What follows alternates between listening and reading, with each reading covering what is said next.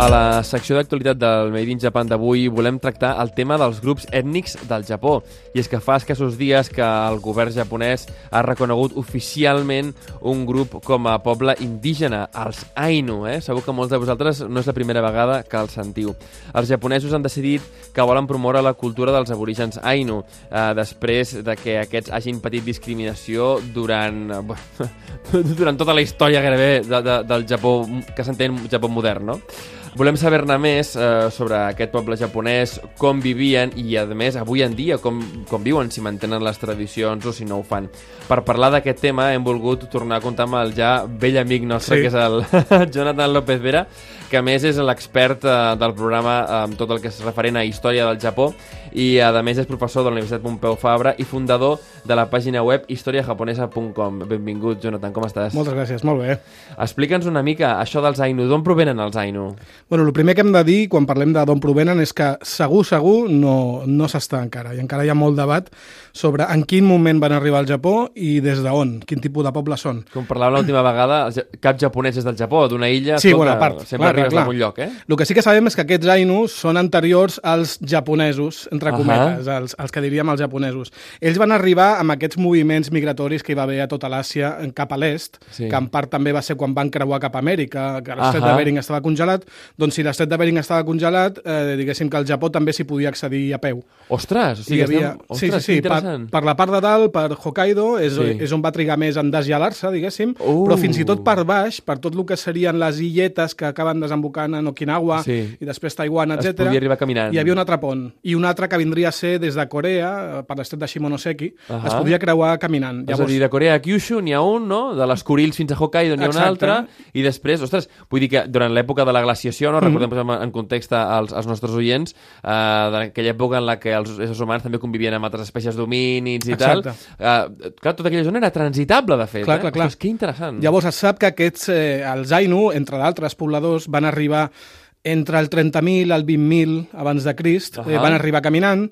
Eh, aquell A període, peu, m'encanta a peu, això. sí. Sí, sí, sí. Aquell període de la història japonesa que és el Jomon, aquesta Ahà. cultura Jomon, doncs es creu que una de les branques d'aquella cultura Jomon serien els que, els que hem acabat coneixent com, Com a a Ainu. Ainu. So, Mhm. Així que podem dir qui són? Doncs són un poble indígena del Japó previ a l'arribada dels eh, japonesos moderns o Eh, actuals. Exacte, no? que, podríem, que podríem pensar que són els, els moderns els que reconeixem, El que passa és que reconeixem més. actualment estan lògicament molt barrejats, hi ha molta barreja genètica, llavors s'ha perdut una mica l'Ainu pur.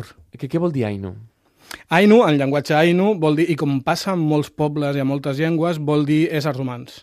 Ja, Ells a si mateixos... el japonès es- ningen, no? Una Exacte, ells a si mateixos eh, es, es anomenaven homes, diguéssim. També entre ells eh, s'acostumen a anomenar Utari, que vindria a ser Utari. com company, eh, camarada, col·lega.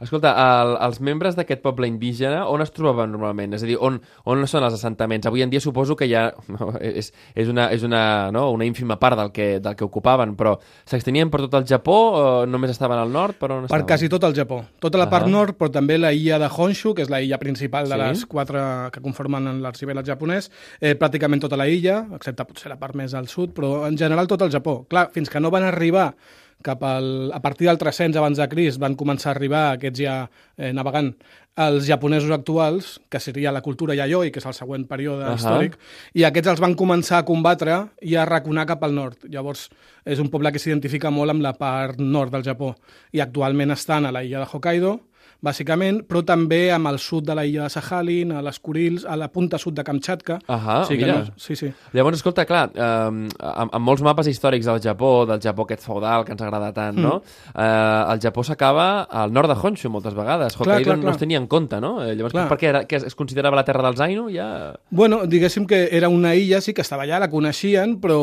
en part els van anar raconant, però no d'un dilluns cap a un dimarts. Això va, van ser dècades i van ser segles. Llavors, bueno, diguéssim que era la- l'última terra que encara tenien ells. Quina, quina estructura social tenen els Ainu? És a dir, és una...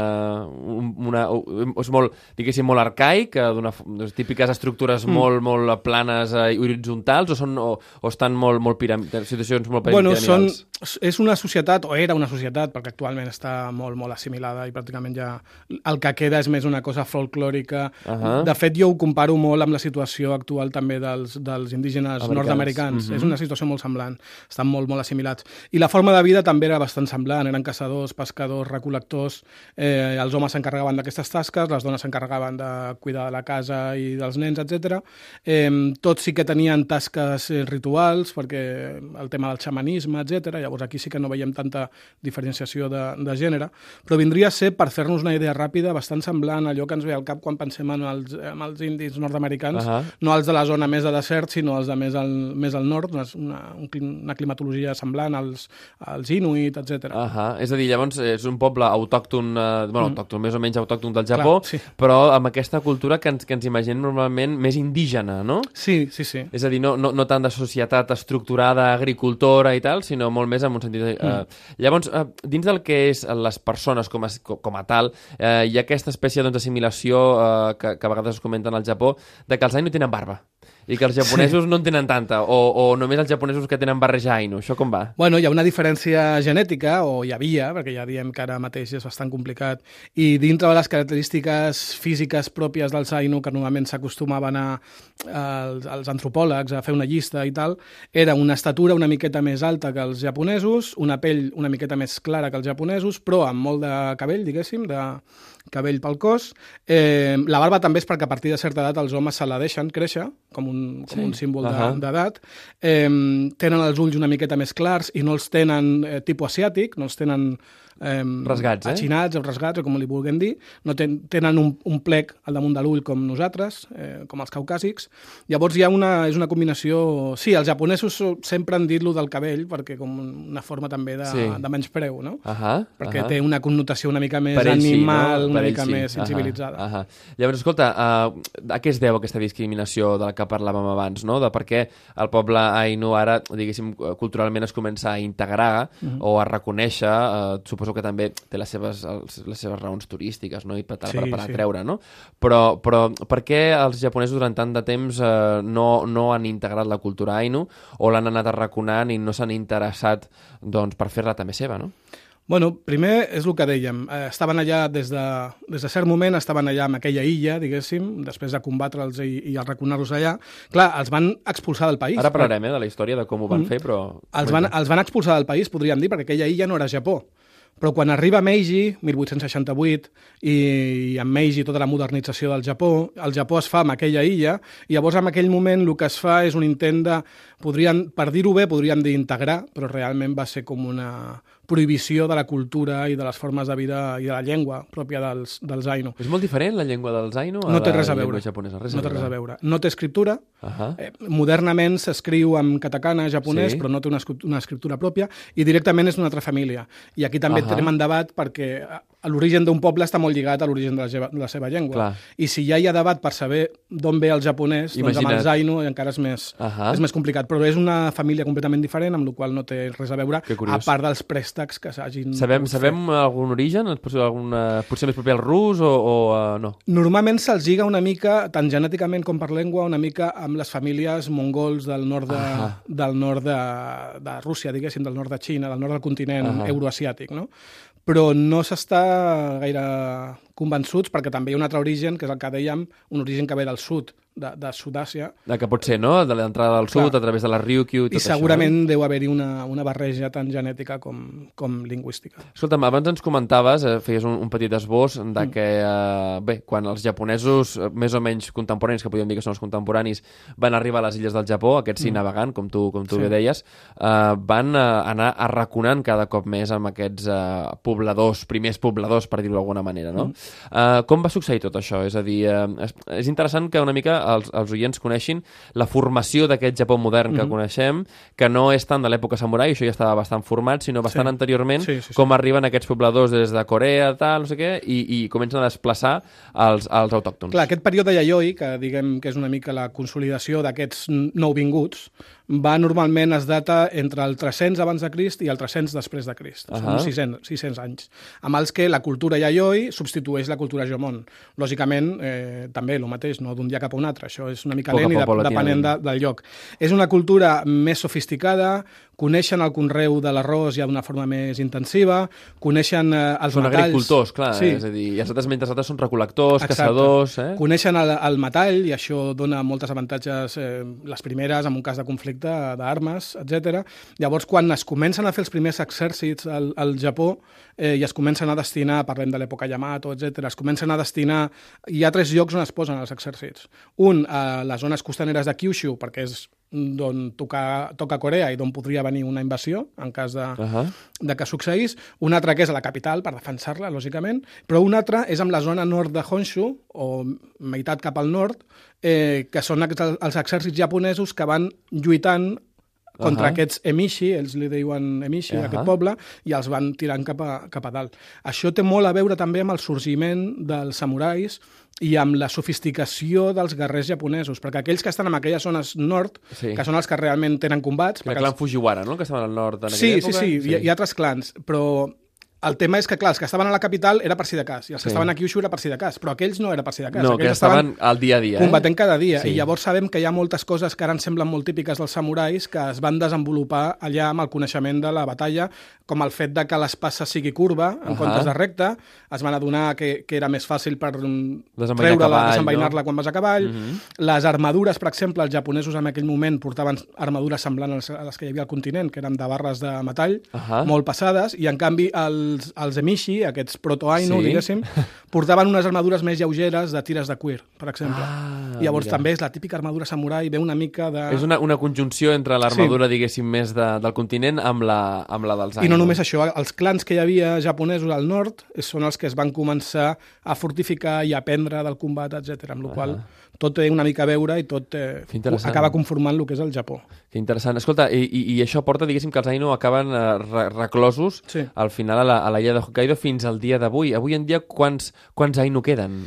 Segons el darrer cens que es té, que és del 2000 2017, hi ha 13.000. 13.000 Ainu. O sigui, parlem de molt poqueta A gent. Hokkaido, eh, només? A Hokkaido. Es diu que extraoficialment es creu que podrien arribar a ser 200.000. Però res. Però encara que si fossin 200.000, parlem de que només a Hokkaido hi ha més de 5 milions d'habitants, amb la qual són un percentatge bastant, bastant petit. I si parlem del total de Japó, que són 127 milions, Res. doncs És- és una minoria realment molt, molt minoria. I, I conserven les seves tradicions? Hi ha alguna de la que puguem parlar que sigui més eh, coneguda? S'ha perdut bastant perquè han sigut, ha estat allò, més de- més d'un segle de, de que diferents governs japonesos els, els han volgut com homogeneitzar amb la resta del Japó, amb la qual s'han perdut, perdut moltes, començant per l'idioma. És un idioma que les estimacions que hi ha de parlants eh, estan entre els 15 i els 100. Només? Sí, o sigui, Entre el 15 i el 100? Sí, normalment diuen que entendre'l hi ha unes 100 persones, però que el dominin, com per poder-lo ensenyar a una següent generació, etc. hi ha uns 10-15, gent molt gran, que qualsevol dia Ahà. ens deixaran abans que, que l'hagin pogut transmetre, amb la qual parlem d'una cultura molt, molt, eh, no, dir, no sé si dir-ne residual, però realment fa molts, molt poc temps, des dels anys 80 del Sí. segle passat, o sigui, res, parlem de 30-40 anys, que hi ha intents de revifar-la i d'estar de, d'estar-ne estar-ne orgullós d'ella, amb la qual encara se'ls ha de donar una mica de temps. No sé si no arriben una mica tard, perquè realment... Potser sí, no? Mm. Però clar, tot això moltes vegades es vehicula per, per la política, això sabem aquí a Europa, no? Clar, eh, ells tenen algun tipus de representació a, al Parlament eh, japonès, no? Des del 2012 tenen un, un partit, un partit polític, l'Ainu Minshokuto, Ahà. eh, però clar, encara no té representació com a tal, perquè clar, Clar, de... no hi ha suficients votants. Clar, hem de, encara que els votin tots els Ainus i quatre d'altres que es solidaritzin... i- Imagina't aquí, si per trobar un escó doncs, falten Clar, tantíssims clar, clar. eh, El que sí que hi ha hagut són Ainus, o sigui, individus, Sí. que han format part, part de la cambra. Hi ha un, un molt famós, és l'activista Ainu més, més famós, que és el Shigeru Kayano, Ahà. que aquest va ser el primer Ainu en formar part de la, de la Dieta Nacional, de la cambra. Eh, va estar del eh, 94 al 98, i això va coincidir amb que el seu partit, que és el socialdemòcrata, Sí. eh, va manar en coalició, però va manar durant, aqu- durant aquells anys. Ah. Llavors, una de les, un dels avenços més grans a nivell eh, polític va ser el 97, eh, que va ser quan es va reconèixer una mica que existien. Ara s'ha fet el reconeixement... Reconèixer una mica que existien. Sí, que existien no com a Sí, sí. poble indígena, però sí com a minoria ètnica. Ja. No? Va ser el 97, coincidint amb aquest govern amb el que estava, encara que fos en coalició, un partit amb el que hi havia un activista Ainu. Per aquí va venir una mica el tema. Escolta, Jonathan, creus que ja té alguna cosa que veure el tema del reconeixement eh, ara dels Ainu també amb el canvi d'era que just està succeint aquesta setmana, amb els Jocs Olímpics, amb aquesta visualització que el Japó està tenint, amb aquest programa també, sí. cuidado, eh? Podria tenir a veure també perquè un dels moments que també va marcar un abans i un després van ser els Jocs Olímpics que va haver a, a, precisament a Sapporo. Uh -huh. Amb la qual aquest tipus de fites sempre serveixen una mica per sensibilitzar o per visibilitzar un problema. I segurament eh, amb el canvi d'emperador es vulgui fer visible un tarannà una mica més eh, dialogant, obert, etc. Per acabar, eh, si volem conèixer la, la cultura la cultura Ainu, eh, la trobem amb, amb eh, diguéssim, jaciments del, del poble Jomon o de l'època Jomon i, mm. i, i, i també n'hi ha a Hokkaido, suposo que hi ha... Uh... Sí, a Hokkaido també hi ha... Bueno, als, al Japó hi ha molts, no?, de museus a l'aire lliure, sí, no? com aquestes sí. reconstruccions Jomon o Yayoi i les que vulguis, i a, a Hokkaido també hi ha aquests poblats amb els que també hi ha una mica PortAventura, uh -huh. eh, amb els que també hi ha doncs, gent que són Ainu, encara que no, no siguin molt barrejats, però que també fan allà representacions una mica dels seus rituals, de la seva religió, de les seves danses, eh, la roba, etc. Són com museus una mica així a l'aire lliure. Molt bé, interactius, eh? Mm. Doncs fantàstic. Jonathan López Vera, professor de la Universitat Pompeu Fabra i fundador de la pàgina web historiajaponesa.com i, a més, el nostre especialista en història del Japó. Moltíssimes gràcies. Re, a vosaltres per convidar. I us esperem, t'esperem de nou molt aviat. Gràcies.